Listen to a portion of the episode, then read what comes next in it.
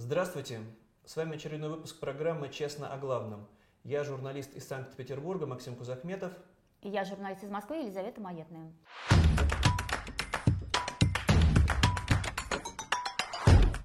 Ну, начнем, наверное, с визита Владимира Путина в Минск. Да, это первый, первый визит э, к, к Александру Лукашенко за три года. Как-то они до этого решали вопросы дистанционно? Ну, приходилось Лукашенко приезжать в основном в Москву, но тут что-то произошло. Раз Путину пришлось полететь э, и еще и на самолете, какой-то риск. Но сама по себе, конечно, для начала милая встреча. Два диктатора, два немолодых мужчины встречаются, обнимаются. Видно, что они по-своему как-то жить, наверное, друг без друга не могут, скучают. Мне кажется, им пора уже как-то было бы и узаконить свои отношения. Опять-таки, цветы, вот эти, все, мне кажется, не случайно. Все это какие-то сигналы. Просто один другому не может, по-моему, откровенно сказать, что ну все же уже, ну вот же, вот же я, вот весь твой. А получается, что они там ведут какие-то переговоры, ну опять там все про кровопролитие, про братоубийство, и в принципе понимаем о чем. Один другого склоняет, склоняет, склоняет к тому, что ты давай, Саша, вступай-то в войну уже на нашей стороне, потому что без тебя никак. Да, а помогая тут... ресурсами. А Саша этот. Да. Володя говорит, ха-ха-ха, давай ты пока как-нибудь сам, а то денег не хватает. И да, шутит. И все время шутит, да. И тут они выясняют, кто из них более токсичный, кто из них более агрессивный. Все это шутками, и прибаутками. Все это опять, ну как им кажется, все это остроумно mm-hmm. звучит. Ну давай посмотрим, давай. как вот два диктатора поясничают. Минуту, ну вы знаете, мы вдвоем соагрессоры, самые вредные, токсичные люди на этой планете. У нас только один спор, кто больше. Владимир Владимирович говорит, что я. Я уже начинаю думать, что он, ну, приняли решение, что вместе одинаково. Вот и все.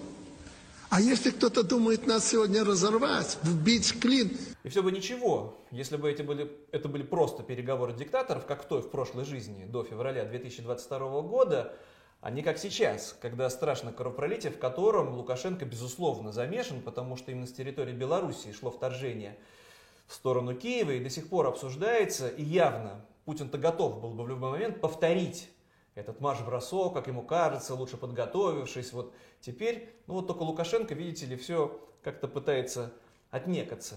И Путин, ну, мы не знаем точно, о чем они договорились, но вот Путин вернулся в Москву и опять-таки, уклонившись от встречи с журналистами, устраивает свои шоу, Награды вручал? Да, вручал ордена пропагандистам и военным преступникам.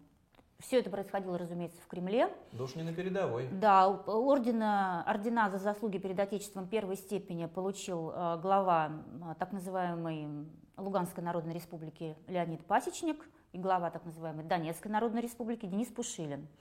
Вот. А также удостоилась ордена почета глава РТ Маргарита Симонян. Но эти-то поглавнее люди, конечно, эти-то поважнее для победы, особенно такие, как Маргарита Симонян. Но да, там... тут еще у кого больше заслуг, можно даже будет спорить на это. И это как раз пропагандисты, другие пропагандисты, вот в награждении Симонян показывали чаще, и все понятно почему. Потому что и Пасечник, и Пушилин, а уж когда Сальдо подошел за наградой, ему даже пришлось присесть и скукожиться, чтобы Путин дотянулся там. Да, а с Маргаритой Симонян все хорошо, одного роста можно показывать улыбаться. Ну и Маргарите что было сказать, что на да, это ответить? Да, она поблагодарила Путина за то, что он мочит людоедов. Давай предоставим слово пропагандистке. Давай.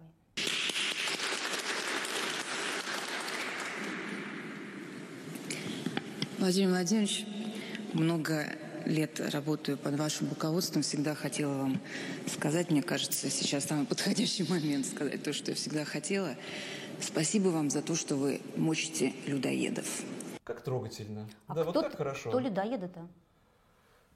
Ну, понятно, пропагандисты потом все это расскажут, мы доберемся до пропагандистов, они все это всегда объясняют. Но дело в том, что вот, э, не знаю, о чем они там пошушукались, произошло удивительное дело. Уже вскоре, после вот этого награждения, Путин э, не встретил со всеми журналистами, но он устраивает пресс-подходы в Кремле. И вдруг он назвал войну войной. Значит, э, я уже много раз об этом говорил, э, но наша-то цель не раскручивать этот маховик, маховик военного конфликта, а наоборот закончить эту войну. Мы к этому стремимся и будем стремиться. Да, слушай, так интересно. И ну, понятно, что Путину можно все. Но ведь уже тысячи россиян оштрафованы. Наказаны. Это Наказаны, уголовное дело. сидят, это да. никому нельзя. Есть решение судов о том, что никакой войны нет. Есть специальная военная операция, что нет никакого фронта. Есть только линии соприкосновения. И вдруг, вдруг такое прозвучало. Есть э, герои в родном отечестве, которые даже ну, написали обращение в прокуратуру, то что гражданин Путин Получается, как мы теперь знаем, по прецедентным решениям дискредитирует российскую армию. Ну, я считаю, там туманные перспективы этого судебного разбирательства, но откровение, конечно, любопытное. Сам себя выдал Владимир Владимирович. Ну, посмотрим, как теперь будут защищать его защитники. Да нет, ну а Простите что там будут защищать? Ну просто скажут, что как это было с Красовским, что Ничего сос- не было. состава скажут. преступления не обнаружено. Просто Какое на минувшей неделе Правонарушение. На минувшей неделе были очередные дела, очередные суды, очередные протоколы за дискредитацию российской армии, а этим считается все. Но даже нет, во- даже нет в обле 30 тысяч штраф. Да, все-таки тоже суд, еще раз тщательно разобравшись, выяснил, что даже если в слове пропущены три буквы в середине, да, и только В в начале и Е на конце, все-таки это тоже дискредитация российской армии. И штраф для начала можно заплатить, а при последующем нарушении мы уже знаем, какие расправы ждут. Но Путин и на этом не угомонился, просто чтобы уже завершить историю с этим диктатором. Тоже вот, как вот хорошо быть таким вот всемогущим руководителем, когда тебе не надо быть на передовой. В сотый раз напомним, Путин никогда, никогда в армии не служил, никогда в окопе не сидел. Тем не менее, ну там сначала был ажиотаж такой очень любопытный, что Путина ждали в Нижнем Тагиле. Там же наш главный Да, военный да, да, завод, как в Екатеринбурге. Но слово свое не сдержал. Да, но дело в том, что Алексей Дюмин, который глава Тульской области, он же был в свое время охранником Путина. У них хорошие, добрые отношения еще с прежних времен. И Дюмин перебил Путина и заманил к себе. И он к себе на Тульский завод. Завод. Щегловский вал. И Путин проверял бронемашину. На самом деле там такое замечательное видео, мы сейчас э, там должно у нас идти, да? А, Значит, он осмотрел сборочные цеха тяжелых машин, легко бронированной техники, а также механообрабатывающий цех. Это сообщается на сайте Кремля. Да, Кремль разместил это видео, где... И такой- он там лазит по этой Да, такой бронемашине. в образе туриста, с рукой в кармане, с любопытством заглядывает. Э, Вот э, есть музей танков э, в Кубинке под Москвой. В Петербурге прямо в центре есть артиллерийский музей, где там на улице выставлено большое количество техники. И я с детства любил туда ходить. Да ну, все мальчики это любят, милитаризация. конечно, да. я много раз видел таких туристов, которые что-то сфотографироваться, с любопытством посмотреть, залезть туда там на броню, там прогоняют работники. Ну вот Путина, конечно, никто не прогонит. И видно его такой любопытствующий интерес, обывательский. Внутрь-то не залезет, на передовую-то не поедет. И все это опять с какими-то снисходительными улыбочками, кривляниями, но людей в Нижнем Тагиле обманул. Подожди. Готовились, готовились встретить его. Ну так смотри, ключевая задача УПК, давай мы все-таки процитируем сайт Кремля, ну, ж мы, обеспечить наши подразделения, боевые части всем необходимым вооружением, техникой, боеприпасами, снаряжением. Это к чему Владимир Владимирович поехал в Тулу? Показать, что есть у нас эти все западные аналитики, большие, вруны.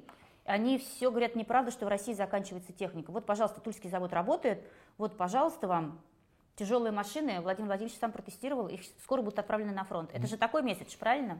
Мы бы всему этому поверили, если бы не живые видео, которые, в числе прочего, выкладывают и украинцы, когда техника, на которой воюют российские солдаты, вторгшиеся на Украину, 80-х, 70-х годов. Ну, понятно, что все кончается, понятно, что все это не бесконечно, и все эти пропагандистские видео ориентированы ну, только на внутреннее потребление россиян.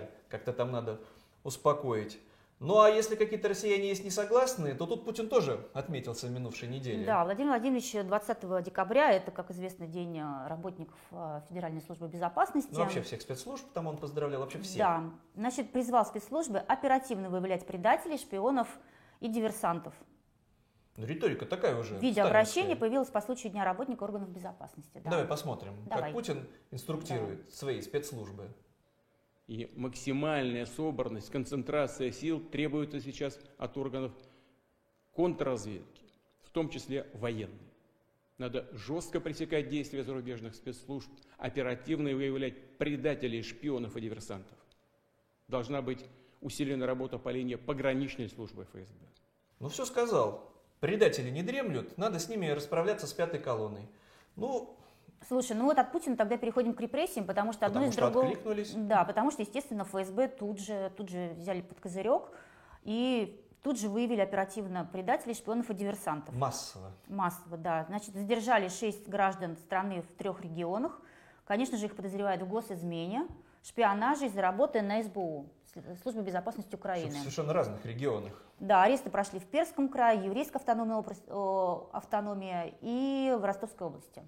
Но мы напомним, что спецслужбы Путина взяли себе вот э, за такую своеобразную манеру практически каждый день кого-то арестовывать, задерживать по обвинению в госизмене, в работе на ВСУ и в разных регионах. Ну и потом отчитываться, потом всегда все это заканчивается ничем. Это все дела секретные. Но тут вот они решили выполнить наказ Путина более ответственно. Я просто обращу внимание, что от этих вот точечных и разовых каких-то арестов Тут сразу за один день в самых разных регионах, и все это опять вот дурные симптомы того, что идет по нарастающей, все неудачи на фронте можно всегда объяснить, как и в сталинские времена, только одним. Только тем, что где-то пятая колонна, где-то предатели, а уж там спецслужбы найдут, кого арестовать, а уж опять-таки мы все эти ужасы про пытки, про швабризацию знаем, а там все признаются. А если не признаются, то нам скажут, что признались. А при попытке к побегу были расстреляны. И наши законодатели все это поддержат охотно. Даже ну, пока еще никого не расстреляли, что-то это ты смешал прошлое и настоящее, пока все-таки этого ну, не я было. Я считаю, что все это не за горами. Ну, возможно, да. Ну, в этом году Госдума была невероятно плодовита. Отчитались о том, что приняли 653 закона. Это рекорд за все годы работы. Это с гордостью С гордостью Володин, Володин э, спикер Госдумы, сообщил на последнем заседании. На повестке у них еще 1319 законопроектов. О, Это на два года вперед, я так понимаю, даже вот такими ударными темпами. Вот. Ну, просто а. какие законы, если коротко напомнить, получается, половина из них э, репрессивные, а еще, а, другая половина, если не репрессивная, ну, например, там о запрете гей-пропаганды, то вообще непонятно про что, но откликающиеся на повестку. Ну, тоже, конечно, по-своему репрессивные, мы показывали и рассказывали, как теперь есть неправильные авторы, которых уже не просто, уже так просто не замаркировать, да, а надо просто все их книжки прятать, пока не стали сжигать их. Mm-hmm. Ну, активисты сжигают, уничтожают уже книги неправильных авторов, но в Думе, да, у Володин, давай посмотрим, человек-то гордится проделанной работой. Давай. За 2022 год Государственная Дума приняла 653 закона. Это самое большое количество за всю историю работы нашего парламента. Вот они, опора путинского режима, понятная вся эта Единая Россия возьмет под козырек, могут в трех чтениях принять за один день. Нет, Любой закон, за, за если неделю, очень надо. За неделю. Но это если не очень надо, если, если не просили, не поторопили. За неделю. Но это все равно, это, это невероятная скорость. Но она уже давно отработана у нас. Но вообще, если у нас конец года сейчас, если подводить итоги, там цифры, кроме тех, которые озвучил Володин, ужасающие. Там рекорды поставили не только думцы, принимая с бешеной скоростью законы, которые им поручают э, принимать в Кремле, но и сами по себе репрессии. Цифры просто пугающие. Да, но дело в том, что как бы э, и, и вот эти вот цифры э, резкого усиления внутренних репрессий идут немножко в разрез специальной позиции, что россияне массово поддерживают войну в Украине. На самом деле, тех, кто не поддерживает, тоже очень много, но такое репрессивное законодательство, что люди просто боятся. Ну вот давайте просто даже цифры посмотрим. За минувший год в России по политическим мотивам задержали больше 20 тысяч человек. 20 тысяч человек. За антивоенные выступления возбуждены 378 уголовных дел. За антивоенные? За вот это нет войне, понимаешь? А, заблокировано 210 тысяч сайтов. Я даже не знала, что на столько сайтов есть. А это, которые заблокированы, это где может быть какая-то крамола. Ну, то есть понятно, что у Их уже вычистили, их нету. У полицейских нет времени заниматься реальными преступниками, потому что у них тысячи вот этих потенциальных несогласных да людей, даже если 200 тысяч, 210 тысяч сайтов э, делал один человек по одному человеку, то еще 210 тысяч человек. Это которые каким-то образом тоже оказались несогласными. Ну, мы рассказывали, что, конечно, полицейских катастрофически не хватает, но к теме репрессий, я думаю, мы вернемся. У нас будет обязательно отдельная программа, посвящена главным событиям минувшего года, и мы об этом подробнее расскажем. А да, а к сожалению, надо... там есть что рассказывать. Э, есть, к сожалению. И... Теперь надо перейти к нашей любимой, если так можно выразиться, рубрике пропагандисты. Но это твоя что... любимая, я бы их вообще не показывала. Ну что ж мы можем поделать? Потому что теперь у Путина, кроме записных пропагандистов, которые вещают с телеканалов э, главных, федеральных, РТР, ОРТ, НТВ и примкнувших к ним, теперь у Путина пропагандисты все. Мы, мы рассказывали про это не раз. И не только министр иностранных дел и все его работники, не только министр обороны. Здесь меня поразил на минувшей неделе, уж прости, в Москве же тоже есть министры. И там есть э, министр культуры в Москве. Да, вот Александр, министр культуры Москвы Александр Кибовский любит поэзию. Как выяснилось. Как выяснилось, да. И вот он прочитал стихи о том, как важно убивать украинцев. Но он поправился, он прочитал стихи Симонова про то, что надо убивать нацистов. Понятно, что стихи были посвящены событиям Второй мировой войны, которые у нас называют Великой Отечественной. Но он поправил, понимаешь, военного классика. Да, а он так редактировал, да? Ну давай посмотрим вот это прекрасное видео министра культуры. Давай. Именно мобилизация нашего общества с пониманием, с кем мы сражаемся. Вот мы сражаемся с нацистами. Вот к ним никакой пощады, я считаю, быть не должно. И поэтому в этом отношении могу только процитировать, наверное, самые правильные в такой ситуации строки Константина Симонова. Так убей же хотя бы одного. Так убей же его скорей. Сколько раз ты увидишь его, столько раз ты его и убей. Работайте, братья. Александр Кибовский, эмпатия Манучи здесь и сейчас. Нормально? как ты считаешь? Вот так вот рассказывать человек, человек с добрым лицом, культура, гуманист переживает за то, чтобы работали музеи, Ну, чтобы слушай, дети ну они же сколько лет говорили, можем повторить. И вот они что-то там и повторяют. Ну, поэтому другим пропагандистам, которым давным-давно уже надоело просто так говорить о том, что надо там с Украиной разбомбить, уничтожить, у них есть новые поводы для того, чтобы высказаться, выступить. Я поражаюсь вообще этим нездоровым психическим людям, которые собираются в студиях у Соловьева, у Киселева и рассказывают друг другу, у кого еще надо победить. После всех отступлений, которые российская да, такое армия... ощущение, что в Украине они уже все сделали, все, что Да, да, хотели. да. Достигли всех целей. После а, оставления уже Херсона, им есть о чем поговорить. Их там встретили цветами, как Лукашенко, да, там у трапа самолета, а, и, и надо найти новую цель, потому что они уже всерьез обсуждают войну с, Казах, с Казахстаном. На полном серьезе. На полном Они серьезе. объясняют, там есть биолаборатории, а это значит Американские, неизбежное... не забывай. Конечно же, конечно же. Неизбежное военное столкновение и вообще президент Казахстана Такаев как-то недостаточно почтителен был с Путиным. Ну давай послушаем, как это Давай, выглядит. давай. лаборатории военно-биологические на Украине, которых более чем достаточно, и где работали и они, и англичане, и немцы, и лаборатории в Казахстане, о которых мы все забываем, забываем. Я тогда все смеялся на тему того, ну не может же быть, ну Казахстан и Америка, ну как, ну военные лаборатории. Так нет, вот, а по Украине они есть, а две в Казахстане есть. Поэтому прямое столкновение безусловно будет. Серьезные, взрослые люди. И смотри, как все это обсуждают. И не угомонились ведь. Ты понимаешь, в чем дело? Прежде чем начать войну в Украине, они же тоже несколько лет а, просто эту тему разогревали, разогревали, обсуждали, обсуждали. Потом бац, 24 февраля. И вот это вот, мне кажется, должны просто все насторожиться, если- Конечно. если очередная цель появляется. Нет, понятно, что Украина, это, если бы вдруг случилось несчастье и сработали бы вот этот блицкрик, на который так Путин рассчитывал, конечно, никогда бы он не остановился. Сейчас Путина часто сравнивают с Гитлером, которому тоже, Уголовное дело. ну, буду отождествлять. Хорошо. Просто я считаю, что для Путина много чести. Гитлер хотя бы был фронтовик, сидел в окопах и понимал, что такое реальная война, а не этот теоретик. Но я напоминаю, что 1938 год, когда тоже Франция, Англия пошли на сделку, к несчастью, с Германией, ну, у нас называется сделкой, сговор, это был договор, что надо передать немцам Судетскую область, потому что там живут немцы в Чехии, а Гитлер обещал, что тогда он успокоится. И то же самое все в нашем случае мы, к несчастью, видели в той или иной степени, ну, например, с Крыма. Гитлер не успокоился. И победа над Украиной точно так же Путину дала бы возможность, уверенность и безнаказанность поощрялась бы, что да, дальше все, мы восстанавливаем свою империю, какая там следующая цель? Молдавия или Казахстан или страны Балтии. Потому что, и даже это пропагандистов не устраивает, потому что вот на это видео, ну это мы все слышали, нацисты везде, враги везде, но тут эти пропагандисты, ну тут я, это, конечно, повод уже для психиатров, Да это у нас эту программа историю. повод для, для психиатров. Столько психиатров, наверное, в стране нет, которые Ну, давай способны покажем, это починить. давай да. покажем, посмотрим. Я вам больше скажу. Веками англосаксы угнетали индейцев, а индейцы это наши русские. Они пришли из России туда. Спросите великого русского антрополога Дробышевского. Это намек? Индейцы, это мы русские. Индейцы, индейцы, это русские. Они из России пришли, знаете, они жили в России. Ты имеешь в виду, что индейцы это русские? Да, Уже есть- договорились до того, что индейцы это русские, и их Оказывается, какое откровение антропологов.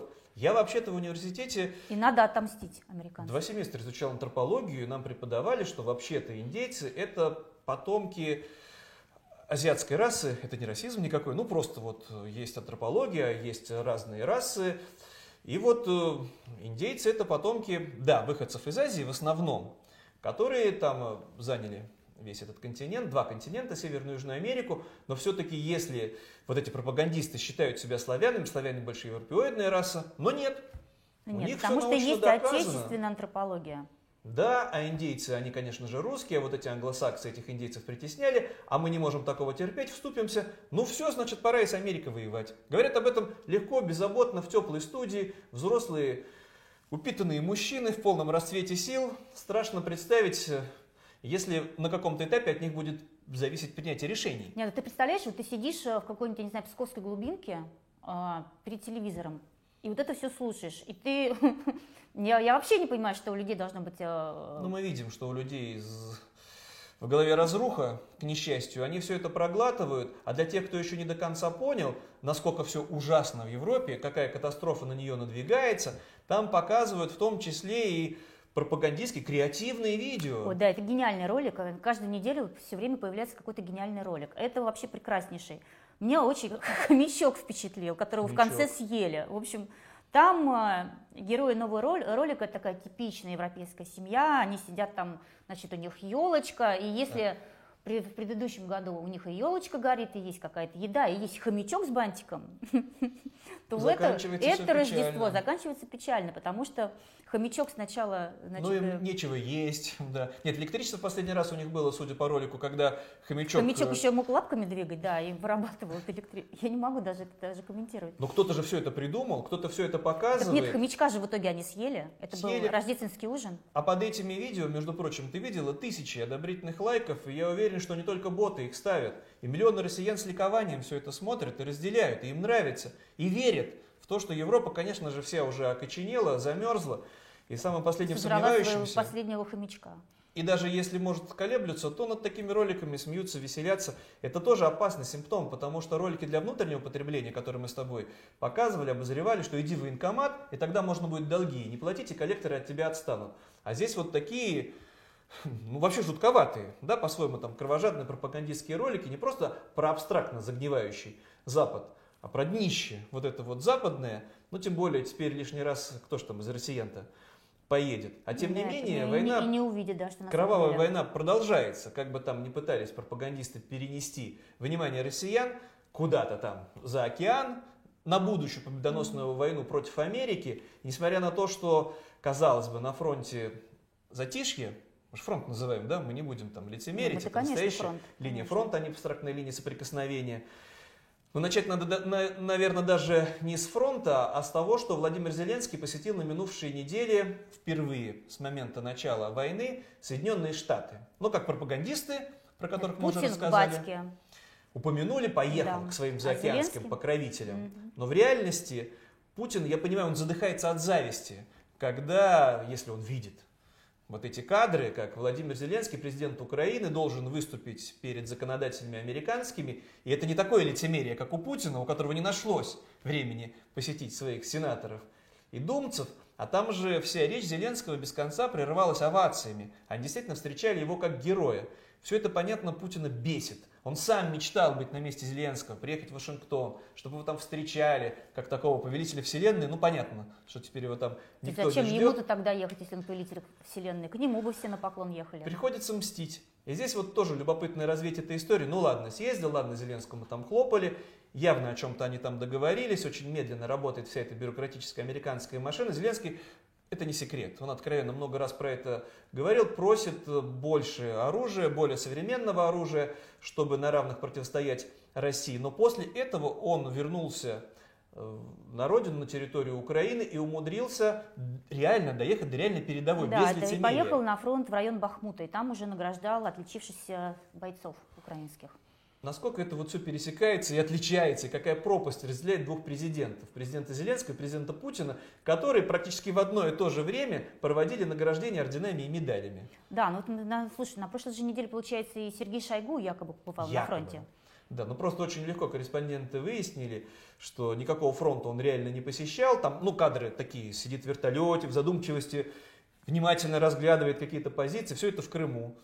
За десятки километров от реального фронта. На передовой никто из них и не ездил. Но мы дальше расскажем, почему, даже находясь в десятках километров, километрах от фронта, это страшно и опасно. И если Зеленский не боится приезжать в, в Бахмут, ну, украинцы говорят иногда Бахмут, неважно, в общем, это совершенно реальная передовая, где идут кровавые, кровопролитные бои, тут какое-то помешательство в Кремле. Им непременно надо захватить именно этот город. Там сотни погибших в бессмысленных атаках. Ну, с российской стороны понятно. Тем не менее, Зеленский именно туда приезжал награждать реальных героев, а не в теплом Кремле, где Путин раздавал награды таким пропагандистам, как Симонян.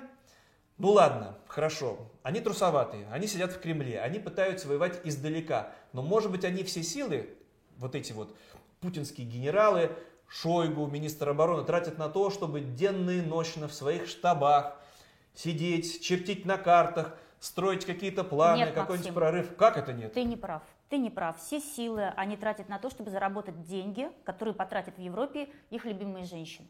Совершенно шикарное, гениальное, я бы сказала, э, с точки зрения журналистской блестящее расследование сделала команда ФБК э, Алексея Навального про замминистра обороны России Тимура Иванова – и его а, супругу, хотя они тут развелись недавно совсем, как выяснилось. В общем, это Светлана Захарова, известная светская львица, она же Светлана, Светлана Маниович, а сейчас у нас Светлана ну, Иванова, хоть и в разводе теперь с Тимуром Ивановым. Ну, с первым мужем, то есть мы напомним, что это по первому мужу у нее фамилия была, под которой теперь она, видите ли, еще и гражданка Израиля, насколько я понимаю. Ой, слушай, там запутаешься. На самом деле, а, я просто рекомендую всем обязательно посмотреть этот фильм. Это настолько а, выбивающееся зрелище, вот это вот совершеннейшая роскошь, а, это люди живут вот на другой планете, я бы даже сказала, в другой вселенной обитают. Но при этом тот же Тимур Иванов а, восстанавливает Мариуполь. Ну, теперь понятно, откуда деньги, потому что сколько Мариуполь Нет, не до этого он строил жилье военным. Военные там жаловались просто массово, потому что им в ужасном виде это все сдавалось. Но понятно, чтобы оплачивать такие счета, а, господи, как отреставрация Роллс-Ройса, 75 тысяч евро купить Rolls-Royce 120 тысяч евро. Но это все мелочи, это мелочи, крохи. это какие-то крохи, потому что там все есть. есть Нет, просто... Тут я бы обратил внимание вот на что. Мы рассказывали про коррупцию чудовищную в ведомстве Шойгу, про миллиарды, украденные генералами. Там какой-нибудь полковник Захарченко снимает квартиру, чтобы хранить эти миллиарды наличных. Но там МВД, а не, а не, не Минобороны, не забывайте. Ну, неважно, там это все равно коррупция силовиков, так или иначе. Но здесь в чем вот ужас, вот, ну даже для меня, ну казалось бы, мы все это сто раз показывали, все эти огромные особняки, дворцы, все это Рублевское шоссе, но роскошь вот этих вот э, сибаритов, этих счастливцев, все то, что команда Навального нам показывает, вот эти вот э, ужины там на десятки тысяч евро, все это происходило уже после начала войны.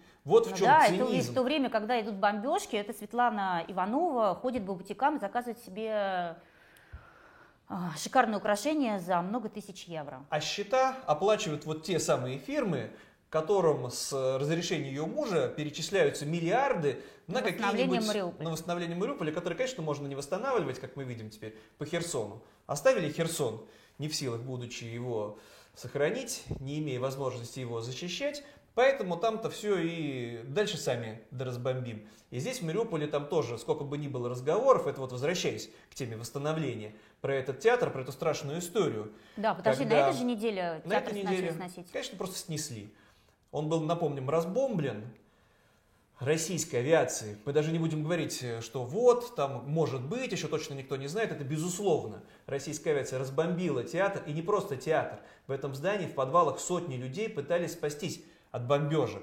И для чего его снесли? Понятно же, все это лицемерие для чего нужно? Для того, чтобы бульдозерами все разровнять, чтобы в случае оставления Мариуполя, я думаю, эта история тоже не за горами, когда приедет международная комиссия, когда будут искать останки, чтобы избавиться от возможности, от опасности, да, предоставить украинцам открытые доказательства того, кто именно взорвал это здание. Поэтому просто снесли, сравняли с землей. И восстанавливать ничего не надо. Вот он, Мариуполь, на который да, миллиарды помнишь, продолжают это выделяться. совершеннейший цинизм, который был о том, что там не люди погибшие были, а там рыбой пахло.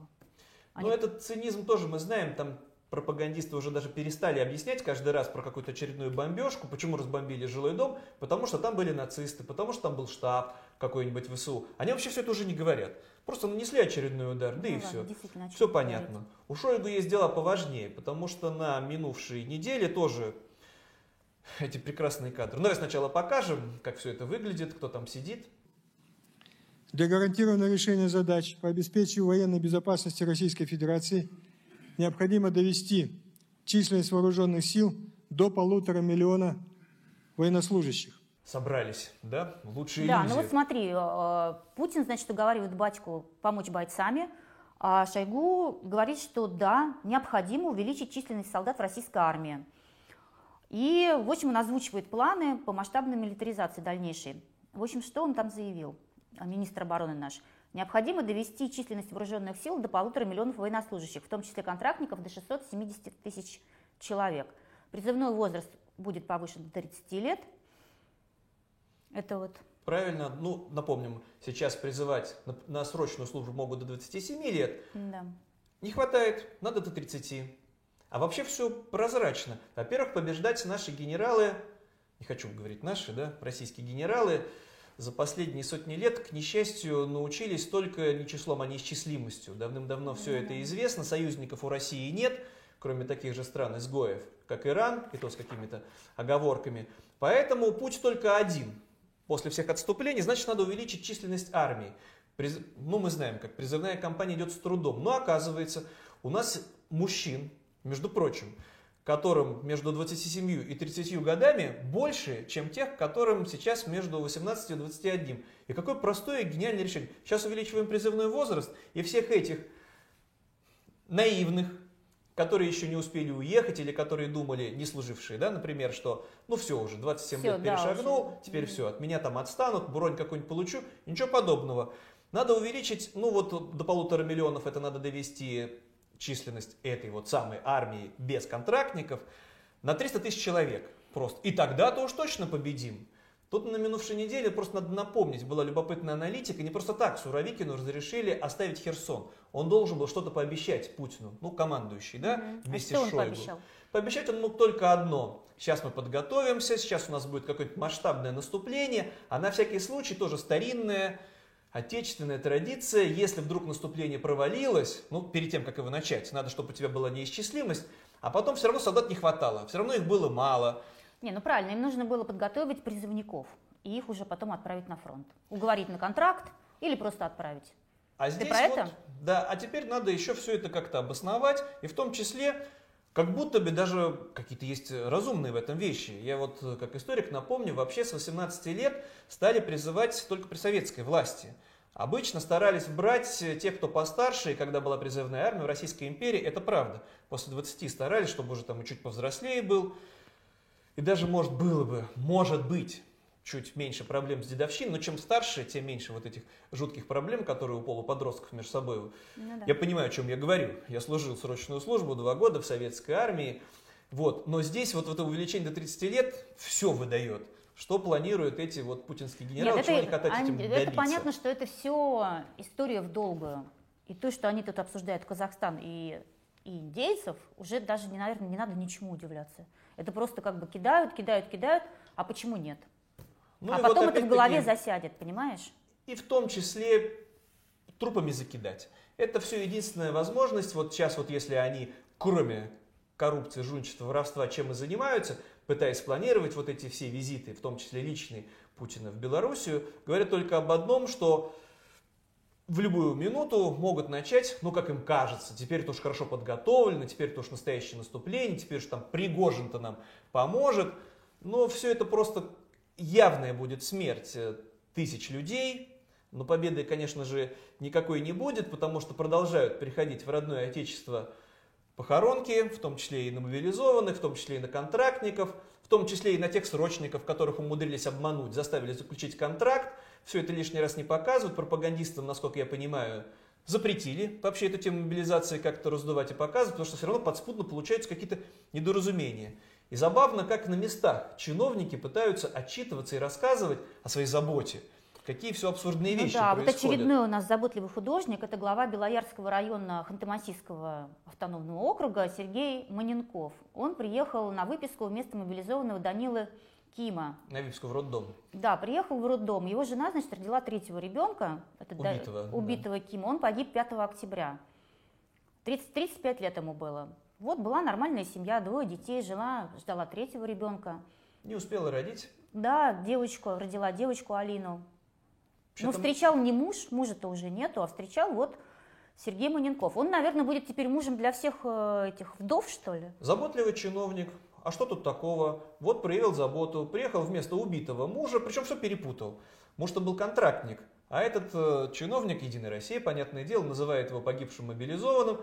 Но там, если посмотреть на фотографии, так и вдова, не расстроенная миллионы сейчас, получит. Будет девушка на выданье, молодая, с третьим ребенком. Ну или вот чиновник этот Нет, позаботится. Это, мне не нравится твое суждение.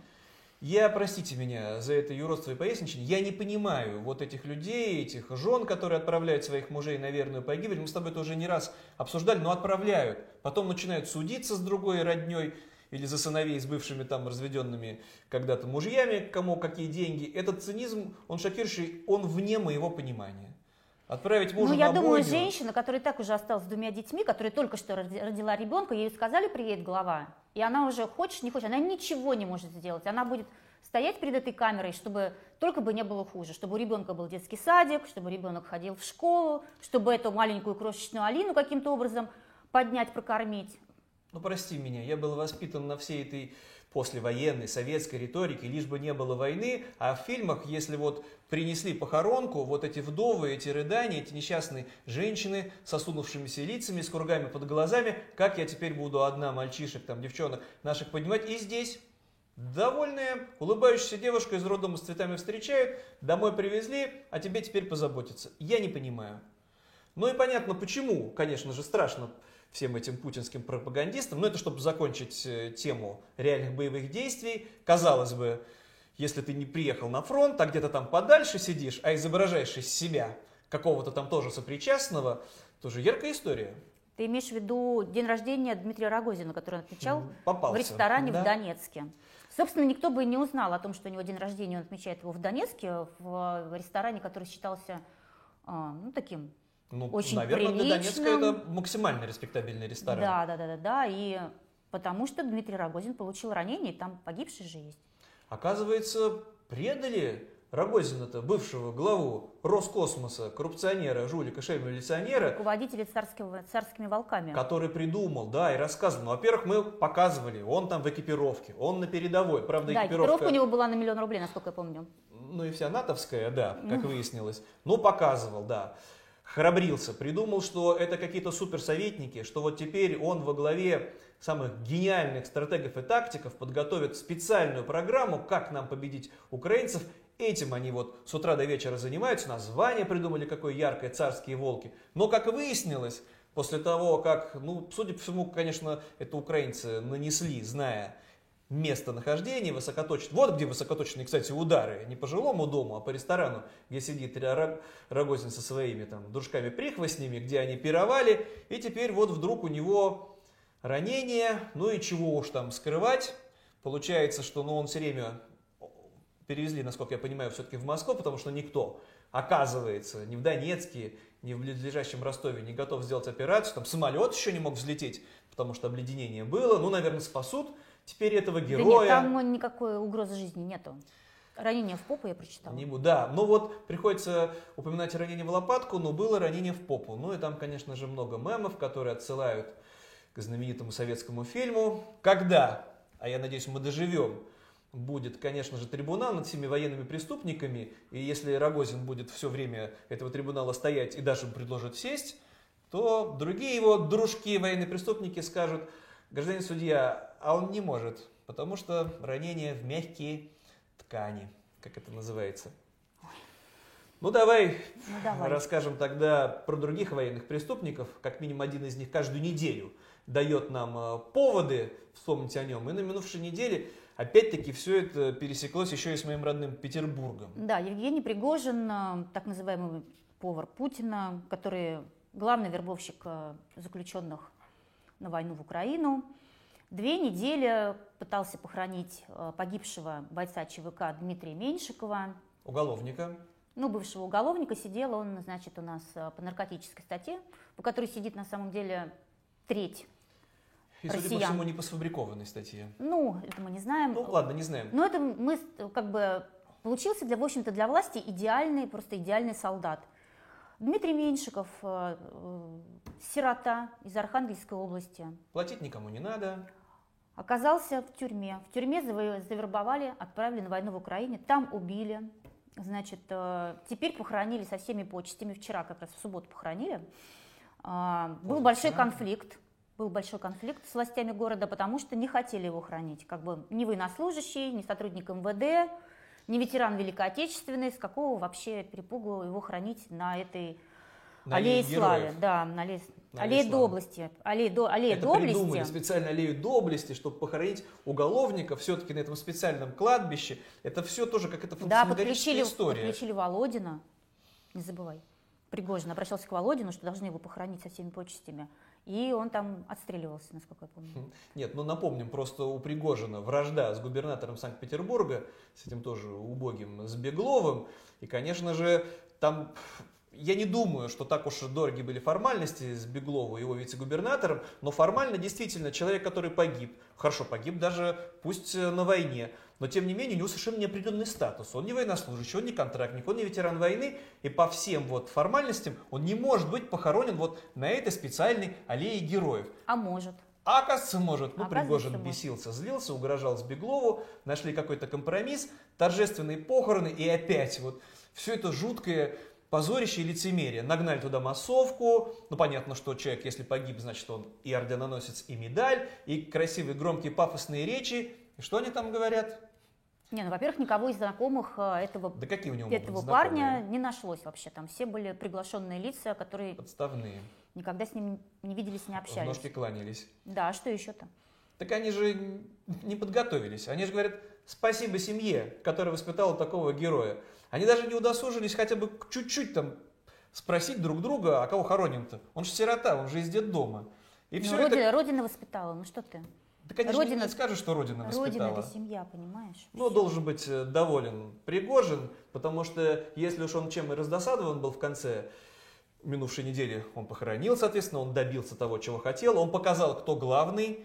Это опять, это к моему ужасу, я уже знаю из своих земляков, людей, которые говорят, так, наверное, лучше бы Пригожин был у нас губернатор. Вот это человек дело, вот может добиться поставленных целей, а не это размазня с беглов. Ну так вот, он тут еще озвучил Вообще-то про таких, как мы с тобой, он говорил на минувшей неделе. Ну да, он ответил на вопрос журналистов о своем визите в колонию, где отбывает срок Алексей Навальный, которого не выпускают уже из, из штрафного изолятора, раз за разом его туда отправляют. Что, значит, заявил Пригожин? Что он глобально не согласен с политикой государства в том, что всем навальнообразным дали возможность бежать за границу. Их обязаны были собрать, сформировать один штрафной батальон и передать мне. И не сомневайтесь, что все они погибли бы героями. Прекрасно все, конечно, в этих Прекрасно словах. все, да. Они, конечно, могли бы вообще никого никуда не выпускать и сразу всех Пригожина отдавать. Все, кто не согласны, и всех, кто против войны, конечно же, специальные такие штрафные батальоны, ну, вот из таких, как я, у меня, в принципе, все подходит, в армии служил, специальность у меня такая абсолютно универсальная, связист. И Пригожин совершенно откровенно говорит, что на погибель то есть ты обречен. Он же так и называет, погибли бы как герои. А не то, чтобы там перевоспитались, взялись бы за ум, родине бы как-то пригодились. Только ну, аллея доблести, может быть, в итоге была бы. Да, и лицемерно бы кто-то еще бы там благодарил, да, моих родителей за то, что такого героя воспитали, не дай бог. Никому не пожелаю, а все те, кто идут, да еще и добровольцами, это преступление. Я не вижу никаких оправданий, когда мои соотечественники говорят, что «а что я мог поделать? Ну а как вот я откажусь? А тогда бы мне вот уголовное дело бы пришили». Ты идешь убивать, ты идешь убийцей на братоубийственную войну, не может быть никаких оправданий. Ну, давай тогда перейдем к событиям в России. Здесь ну тоже... да, но они все, все равно связаны с войной в Украине. Они связаны с войной, и здесь вот я бы начал с опять-таки с моего родного Петербурга. Ничего хорошего, к сожалению, из моего родного города я ничем порадовать не могу тех, кто нас смотрит, потому что то, что произошло, ну, Расскажи ты тогда подробнее, а то ну сил. да, были такие сердечки поставили, значит, э, инсталляции из двух сердец, посвященные побратимству э, с украинским Мариуполем. Мы же знаем, что Петербург восстанавливает Мариуполь. То есть э, цифры э, на прошлой неделе появились э, как бы, да, из судебного решения, там 100 тысяч э, нету. 100 миллионов 100 миллионов, 100 потрачено. миллионов было потрачено уже на восстановление, это которые из Петербурга, которые должны были ЖКХ потратить в Петербурге, но А они по были сути, потрачены... получается, это на жену генерала Иванова, да, чтобы она там Ну, роскошествовала. ну, теперь да, теперь это все понятно, да, все сходится. Ну так вот, а, там потом появилась на этих сердечках появилась надпись а, «Убийцы, вы разбомбили его, Иуды». Вот, естественно, бдительные прохожие донесли, что Ну, слава из- богу, есть да, прохожие. вычислили, значит, по камерам вычислили, что это была девочка, одиннадцатиклассница. С сердец эти надписи стерли, а потом провели флешмоб. Все это в самом центре города, на Дворцовой площади, около Александрийской колонны, между аркой главного штаба, Зимним дворцом. Это вот открыточная такая красота. И собрались вот там вот... ну, Сотни молодых людей построились в форме букв со словами «Петербург и Мариуполь» и «Сердец». И как красиво. И чиновники отчитываются. А как отчитываются? Все активисты зарядились положительной энергией и были рады оказать посильную помощь из Санкт-Петербурга этим флешмобам. Что, какую они помощь оказали? Что, что они сделали? Ну что-то чиновники должны же написать. А вот так, вот собрались молодые люди, пропитались вот этим вот духом Нет, подожди, но они, вот даже они вызывают этих вот э, тысячу этих человек. А зачем они все это делают? Показать, что это всего лишь одна одиннадцати- одиннадцатиклассница не согласна, а вот весь, э, весь народ Да, За? да, отчитаться, как-то вот надо выслужиться, ну, другой фантазии не хватает, но находится и, и- и вот на эти все безумные выходки, тут-то как ни в чем не бывало, с просветленными лицами. Собираются, молодежь, как там чиновники охотно отчитываются, и потом, ну, конечно, все красиво, чтобы снять, с коптера показать, как вот они стоят там с фонариками, зажигалками, смартфонами включают, и как это красиво все, надписи Петербург, Мариуполь и сердечки. А это не пропаганда нетрадиционных ценностей, случайно вот такая вот витиеватая. Ты сегодня что-то как на этой теме клинит. Так если столько Дума этим э, занималась, конечно же. Но пока в Петербурге вот такие акции проходят, тоже поразительно на местах, как чиновники пытаются тоже выслужиться перед властью. Это просто мне очень понравилась новость из Благовещенска в Амурской области. Да, слушай, то, тоже удивительно, где Благовещенск и где, собственно, Украина. Там более- больше 6 тысяч километров между ними. Но при этом а, а, там уже начали жители готовить к обстрелам. Да, инструктируют, есть такое специальное видео на огромных экранах, что если начался ракетный обстрел, что надо делать. Где надо прятаться, куда надо идти, что надо включить, выключить. А разве, слушай, у Украины есть такие ракеты? Нет у украинцев таких А дроны ракет. такие есть? И дронов таких нет, Ну, которые может быть, что-то такое есть, какая-то сарматушка какая-то там. Но это показывают только мультики Путину, такие, которые перелетают океан. Может мы просто с тобой этого не знаем, в а власти Благовещенска знают, Да в нет? последнюю очередь, очередь украинцы стали бы бомбить или обстреливать ракетами Благовещенск, тем более жилые дома. Но рядом Китай. Вот это, Так вот они, это рядом, подожди, это буквально что? через Так они реку. Китая боятся. Ну, это тоже пропагандисты любят поговорить. Я пока удивляюсь, что никто из пропагандистов не предложил разбомбить Китай на всякий случай предварительно. И вообще, что китайцы нам чем-то Ну, угрожают. видимо, на следующей неделе. Слушай, подожди, сейчас после Нового года все Ну, немножко может, будет. отдохнут, и после, потом еще Старый Новый год, и начнется. Ну, раз уж ты заговорила про Новый год, Да, да. Главный же праздник, главный анонсируют. праздник россиян, это не Анонсируют. только Путин с э, шампанским, да, как бы. Я надеюсь, он что-то записал эту речь? конечно, Мы же он ее увидим. написал еще 10 лет назад и 20 лет назад. Нет, ну что-то свежее Этот год сказать. был трудный, но мы с Нет, подожди, честью... мы ведем да я слово в слово победо- могу рассказать, все, что нас ждет. Победоносную спецоперацию «Освобождаем братский народ». Ладно, пусть нацистов. сохранится интрига. Ну хорошо, да. Ну ладно, «Голубой огонек» уже подготовлен. И Конечно. уже известно, кто там будет выступать. Кто, Максим? Ну, мы знаем всех этих записных артистов, но ты, наверное, имеешь в виду, что надо как-то шагнуть вперед, и кроме вот этих счастливых, довольных народных любимцев, хохочущих из смеха панорамы, да, из этой пресловутой, там еще всегда забавно, что все эти нов- новогодние праздники, вечера, а на- народные любимцы на всех каналах одни и те же каждый раз. Но тут вот в этом Подожди, году... а новые русские бабки, это вот это тоже... это тоже всё Нет, это подожди, а это не пропаганда? Кстати, вот ты Кстати, сама даешь подожди, повод. но Что они же пропагандируют уже много-много лет. Да, да вообще мужчины, переодетые женщины. У них всех смеха панораме самые смешные номера связаны с тем, что какие-то серьезные дядьки переодеваются женщинами, изображают себя пьяных и дальше показывают публику, которая в зале ухахатывается. Это абсолютная, вопиющая пропаганда нетрадиционных ценностей. Что еще? Ну, неважно, так, просто ну, в этом году, нам подожди, анонсировали, да. Подожди, ну ладно, уже будут пропагандировать своих бабок, но это ладно уже, все привыкли. Они туда еще позовут военных, которые были на, на войне, вернулись с войны, военных корреспондентов. Броев, да, военных корреспондентов, военкоров так называемых, ну, тоже чем-то, наверное, будут веселить россиян. Эти люди, для которых там главное гром победы раздавайся, лишь бы подальше от передовой. Но я еще, конечно, не представляю, если вот украинцы видят довольных, счастливых, вот этих всех певцов, музыкантов, которые в новогоднюю ночь, ну не в прямом эфире, конечно же, а заранее снято, красивые, цветные, с шампанским, ликуя будут отмечать Новый год. Утопив в крови Украину, разбомбив города, оставляя украинцев без электричества, без тепла, тем не менее, хохоча, веселясь, будут отмечать Новый год. А потом будут удивляться, когда начнется трибунал. Но пока Новый год не наступил, да, слушай, из Петербурга в Москву я бы предложил переместиться. Да, в Москве тоже, конечно, акция, вообще чума. А, неизвестные в масках забросали кувалдами территорию посольства Финляндии. Вот слушай, а, ты, а Следственный комитет э, уже нет, вычислил? Нет, нет. Камеры не работали? Ну это же безобидная просто такая шуточная акция. С какой-то стати. Просто ходят Подожди, люди с ну кувалдами до, и кидаются ими. до этого кувалдами убивали, потом отправляли Куда отправляли окровавленную кувалду? Напомню. Это в Европу, конечно же, в Брюссель там надо, в Европарламент. В Брюссель отправляли. Теперь это... закидывают территорию посольства Финляндии. Это же такой забавный флешмоб. Хотите кидаться кувалдами в финнов. Ну заметь, насколько в Петербурге люди Никакие крово... Хотя, подожди, это же Пригожин все придумал. Это все Пригожин придумал. Это пока прошло в Москве. Просто финское консульство в Петербурге уже обратилось к правоохранителям на всякий случай нельзя ли как-то подстраховать, когда придут в Петербурге с этой акцией кидаться кувалдами на территорию, где вот находятся дипломаты финские, на всякий случай. Но полиция есть дела поважнее, мы уже рассказывали. Одиночный пикет э, с плакатиком «Нет войны» – это более страшное преступление, чем десятки молодых, крепких, здоровых людей, которые просто так вот ходят с кувалдами по Москве и кидают Слушай, ими. я не могу поверить, неужели никто в России не написал заявление, чтобы нашли этих товарищей с кувалдой? Вообще никто? Ну, ну пишут заявления, а, конечно есть же, энтузиасты. Были? Ну, ты же знаешь, полиция, она же избирательно реагирует. Это мгновенно нашли в Петербурге старшеклассницу, которая просто написала Ну это на понятно, этих но знаках а этих нет, мы не можем непозволительные слова. Может быть, нет. их уже на фронт отправили, мы просто не знаем. Вот, кстати, тоже странно. Все эти крепкие, мордатые, сильные, здоровые, рослые, в меру молодые мужчины... М- московские тетушки.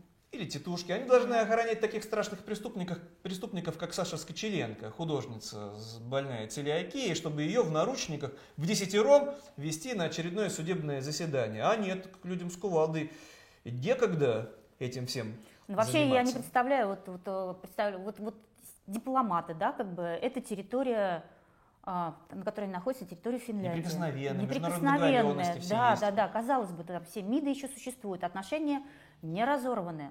Как бы вот... Нет, никакого скандала, Никакой... никакого шума, с гордостью Пришли, могут... кинули кувалды. Еще Что и хохоча потом происходит? пропагандисты покажут, вот как мы, мол, поставили на место. Есть нам чем ответить этим взорвавшимся натовцам. Финляндия, видите ли, в НАТО решила вступить, а мы им вот как с помощью кувалд покажем наше отношение к такому преступлению. Ну, да, ну вот, кстати говоря, э, когда мы с тобой обсуждали э, вот это безумное количество законопроектов, да, вот стахановские методы работы нашей. И не упомянули один очень важный закон. Принтера, да. Но какой он важный? Ну да, про, про неправильные карты. Для меня очень важный. От чего же? Про неправильные карты, да. Штраф за неправильные карты России. Уже в первом чтении, кстати, пакет принят. И не маленький штраф, между До прочим. 1 миллиона рублей за распространение карт, оспаривающих территориальную целостность России.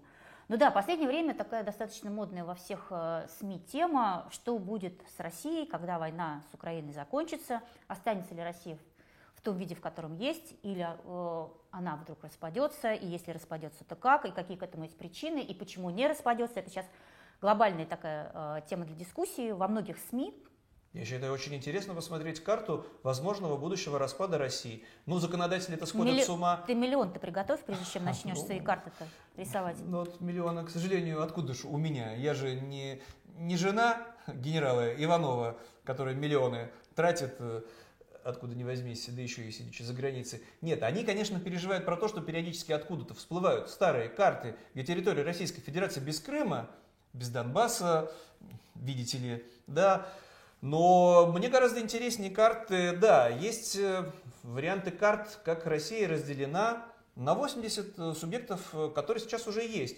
Отдельно мой родной Петербург, Германландия, да, вот бывшая Ленинградская область. Но те, кто боится того, что а чего такие маленькие регионы, есть Якутия, 2 миллиона квадратных километров, огромной территории, 4 Франции там помещаются, не такая уж и маленькая страна. Да, мне интересно посмотреть. Или кто-то там планирует, что Уральские республики, Забайкальские республики, Сибирские республики, северо-западный регион. Да, и все по отдельности, эта империя разрушится, это безопасность, в том числе и для Украины. Миллион, Максим, миллион. Ну, миллион, законодатели... заблокируйся на карточке. Да, позаботились о таких, как я чтобы вот не усердствовали с этими картами, потому что это главное преступление. Главное, что вот если карта правильная, тогда победим, а если карта неправильная, тогда таких преступников надо немедленно с ними На войне мелочей нет. расправиться. И есть дела поважнее. А потом вот пойти в том числе и эти депутаты, которые борются с неправильными картами. На минувшей неделе у них было событие собраться у Кремля. Жуткое, конечно же, на мой взгляд. Очередной день рождения был одного известного людоеда, Пока Симонян – благодарит Путина за то, что он борется с людоедами, как ни в чем не бывало. И думцы в том числе, и единороссы приходят в один свой вот этот священный для них день Кремлевской стене. Из мавзолея это тело Сталина, видите ли, перенесли, но недалеко у Кремлевской стены захоронили, и, соответственно, можно раз в год, но они там несколько раз в год собираются – и в день рождения, и в день смерти, Я и в не, не праздники. понимаю, в чем крамол-то. Они это делают вот, вот просто все эти годы. Каждый год это происходит в Москве. Это чудовище, это преступник. Это человек, который отправлял с легкостью сотни тысяч своих соотечественников на смерть, на погибель, который является одним из организаторов и соучастников э, раздела Европы, да, тайных договоров с Гитлером, союзником Гитлера, потом миллионы погибших солдат, это тоже все на его совести. Но здесь вот он, здесь власть, кстати, не противится. Здесь на Красной площади можно прийти, пожалуйста, возложить цветы этому упырю, людоеду Сталину. Это не считается как это несогласованной акцией. Но если, если бы кто-то вышел с плакатиком «Нет войне» или «Сталин палач», тут-то, конечно же, полиция бы вся включилась. Но я надеюсь, впереди конечно же, трибунал в том числе, да, заочный, да, вот уже после всего того, что произошло, но сталинизм, конечно, должен быть в конце концов осужден, потому что нынешняя власть со всеми своими преступлениями, с этой империей, в том числе, это вот наследие вот этого вот э, сталинизма, которому до сих пор не дали вообще никакой оценки в родном отечестве. Это Ладно, так тебя опять несет как историка. Давай вернемся к нашим ну, скорбным делам. Вот несет? скажи мне, пожалуйста, вот э, очередной законопроект о проведении эксперимента по внедрению исламского банкинга в четырех регионах. Дагестан, Чечня, Башкирия, Татарстан. Это ли не работает на разделение? Что это такое? Вот, кстати, правильно ты вопрос задаешь. Во-первых, во-первых, в Татарии заупрямились и, видите ли, не хотят отказываться от статуса, там же у нас президент должен быть один. В Беларуси, кстати, давно решено, там даже ни в какой фирме не должно быть должности с названием президента. В родном отечестве как-то Путину неприятно, что есть президент Чечни, президент Татарстана, и такое приняли. Специальный закон есть. А вот э, эти в Татарстане упрямятся, и да, некоторые эксперты считают это вот а такие вот тоже симптомы очень, очень сепаратизма. Лет упрямятся. и все. Нет, а у нас вот в Татарстане, видите ли, наш вот глава региона, он президент. И еще он будет оставаться именно с таким названием, а не с каким-то другим, до 25 -го года. банкинг спросила. Ну, про исламский банкинг это отдельная история. Там ну, же скажи, в исламе, в, чем, в шариате, в чем, есть всякие бы? ограничения. Не, может, не могут единоверцы друг на друге наживаться. Угу. Это страшное преступление. В долг можно давать только просто так. Вот дали тебе 100 евро, 100 евро вернешь, а никаких процентов. Это, и для этого придуманы разные запутанные сложные схемы, потому что обычный банк тебе просто так денег не даст. Какой смысл в этом банку? Поэтому придуманы там такие специальные, вне, вне, как сказать, кредитные организации, которые под разным соусом, да и не все, что тебе понравится, не все, что цвета там в логотипе тебе будут угодить, а там все правильно будет. Правильного цвета, с правильными надписями, все по шариату. Но это признак чего? О чем заботится Государственная Дума? У нас светское государство или, или религиозное? А если религиозное, то какой? Почему банкинг-то не православный? А почему банкинг обязательно должен быть исламистский? Опять-таки, это не какая-то религиозная рознь. Это непонимание. Но все бы ничего, ну может быть, это вот такое своеобразное проявление толерантности. Вот у нас многоконфессиональная страна, пойдем навстречу нашим регионам. Но нет, там и другие интересные новости на минувшей неделе, которые, ну, меня ну, уже не настораживают, ну, повергают в уныние. С гражданством у нас как вот все с этими всеми отъехавшими вопрос решается? Да, ну слушай, ну в цифрах так как бы до сих пор ясности нет, но а, понятно, что уехали десятки, даже сотни тысяч человек после того, как началась война, после того, как была объявлена частичная мобилизация. И, в общем-то, Российская Федерация частично уже этих Решает людей уже решила. Да, вот за 9 месяцев этого года больше 119 тысяч э, жителей Таджикистана получили, Граждан Таджикистана. граждан Таджикистана получили российские паспорта. А еще 114 тысяч граждан Таджикистана стали обладателем вида на жительство в России. То есть, в принципе, в общем-то, заменили почти Почти 200 200 тысяч новых жителей для России нашлось, и это все не 230 старинное. тысяч. Это почти... Ну, неплохо. И это не та старинная история, которую нам в учебниках преподавали, как вот Петр I заботился о том, чтобы мы шагнули вперед модернизации, приглашал мастеров из Западной Европы, и корабелов, и художников. Нет, это все опять, простите, может это звучит как национализм какой-то, но мне, по-моему, с фамилией Кузахметов можно.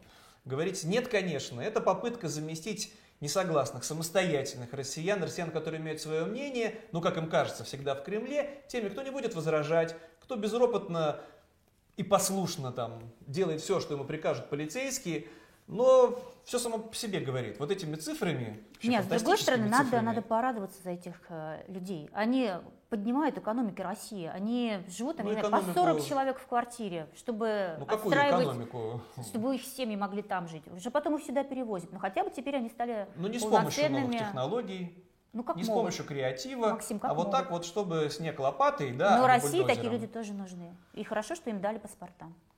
Ну и вот э, и власть, соответственно, такая же. Тут просто, ну давай тогда закончим э, новости из России. Это тоже очень, ну как сказать, событие парадоксальное. Конечно, с иронией можно о нем рассказывать.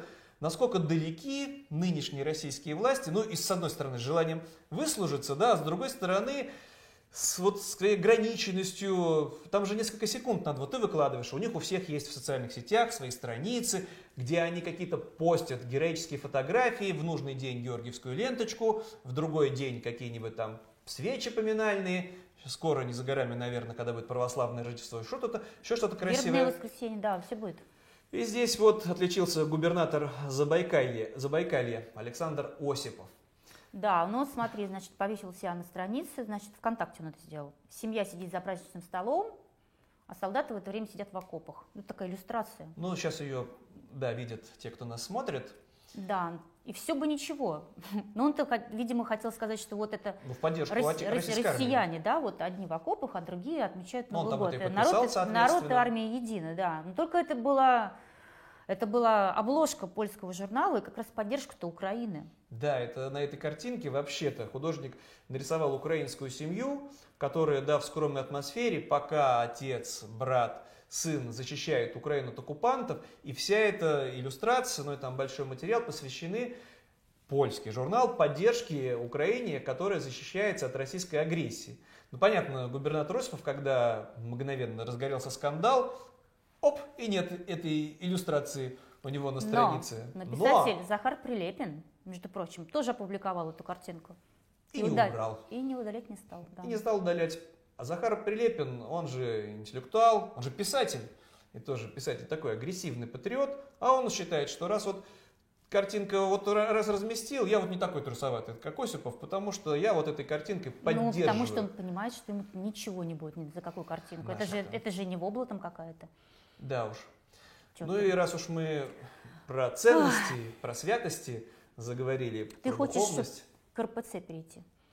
Ну, дал нам патриарх Кирилл, этот работник ФСБ, до сих пор не можем понять, в каком звании и какие награды от спецслужбы он получил, но тоже откликнулся на минувшей неделе. Заботу-то знает о ком проявить. Да, вот смотри, патриарх Кирилл э, все эти месяцы поддерживает войну в Украине, Еще как поддерживает. одобряет ее, но при этом, между прочим, попросил отсрочку для своих же. Да, смотри. Не для паствы вообще. Не для паствы, да, а для духовенства. Он сказал, что, к сожалению, в законодательстве отсрочка от мобилизации для представителей духовенства на сегодняшний день не предусмотрена. Как же так? Как же так, сказал патриарх? Святые каноны строго запрещают свя- священнослужителям вступать на военную службу. Да и Вспомнил. Ну, надо же. неожиданно, да, и как бы и не убий как-то, а что не вспомнил? Нет, до этого он рассказывал, что умереть за родину ну, подспудно там так все и звучало, умереть, убивая украинцев и даже погибнув там, это честь. И это там все тебе и грехи, грехи тебе будут прощены, и святым... И кредиты ты... спишут, не забывай. И кредитные и кредиты спишут, но он, его это не кредиты касаются, а в грехе умрешь или без греха. Это все тебе прощает, если там на территории Украины тебя убили, или ты сам пошел убивать украинцев, тут ты получишь вообще э, любое благословение. А тут вдруг, ну надо же, у него, насколько я помню, порядка 40 тысяч священнослужителей. У нас сейчас вообще РПЦ, несмотря на то, что патриархия была восстановлена, после свержения династии Романовых. Тем mm-hmm. не менее, это все равно такая разновидность того самого царского министерства по делам религии, которые все по большому счету живут за, бю- за бюджетный счет. И здесь вот, ну надо же, вот эти 40 тысяч мужчин, между прочим, преимущественно, женщин там не так уж и много, и вот нет, ну их на службу мы военную не отдадим. Нет, с какой стати все вот эти вот в рясах, все вот эти вот с кадилами, уж да, простите то есть они за погибнуть это... за Родину, за Отечество, за царя? Нет, это исключено. Не Нет, должны. только не эти люди. Эти нам нужны на местах, чтобы они Как ты думаешь, внушали... это уже входит, вот это вот э, предложение его в 1319 законопроектов, которые в ближайшее Нет, время сказал, будут рассмотрены? Значит, не входит. Но в трех чтениях, я думаю, там-то оперативно примут. Будут забирать заводом Но я думаю, будут патриарху, забирать. патриарху Кириллу не смогут, не, не, ну, не смогут отказать. Мы знаем, учителей забирают, забирают э, работников ЖКХ, из-за чего как раз-таки россияне-то замерзают, остаются без электричества, но нет, но только не священнослужителей. Ну давай уж по традиции, надо что-то хорошее, чтобы было. Не все да, но наши плохое. хорошие новости всегда очень странные, конечно. Ну такие ну, есть только с родного отечества, других да. нет. Ну вот в республике Марии Эл э, заботятся о семьях э, частично мобилизованных, отправленных на войну. Им теперь будут помогать заключенные. Это тех, а, кого еще не завербовали. А мы напомним, просто на территории Мариэл находится много колоний, и видите ли, не все уголовники либо согласны поехать да. на войну, либо или не все подходят, политически не подходят. Нет, или их просто еще пока не уговорили. Или Пригожин до них еще не доехал. Не доехал, да. Поэтому, и, с другой стороны, надо позаботиться о семьях мобилизованных. Ну, короче, эту новость э, сообщила с гордостью местная пресс-служба управления Федеральной службы исполнения наказания. Значит, э, жене, уже первый случай даже есть, жене мобилизованного нужно было подготовить дрова, ну, к зиме надо же топить дом, правильно? Странно, не газом разве в газовой это державе? Странно, дровами, оказывается, дрова, ну надо же. дрова. И к ней отправили четырех осужденных, чтобы они дрова нарубили. Да, и вот, ну, с конвоем, все как полагается, не просто же так, там, по какой-нибудь увольнительной. Вот, хорошая новость, и забота есть, и уголовники пределе, пределе и есть да. что выложить у себя в социальных сетях, с гордостью отчитаться, в местных новостях показать. И женщине помощь. Да. Вот на этой оптимистической ноте тогда будем заканчивать сегодняшний выпуск. Напомню, что следующий наш обзор будет целиком посвящен событиям уходящего года. А на этом мы с вами прощаемся. С вами были Елизавета Маетная, журналист К из Москвы. И Максим Кузахметов, журналист из Петербурга. До свидания. До свидания. Ну все бодро рассказали, как обычно.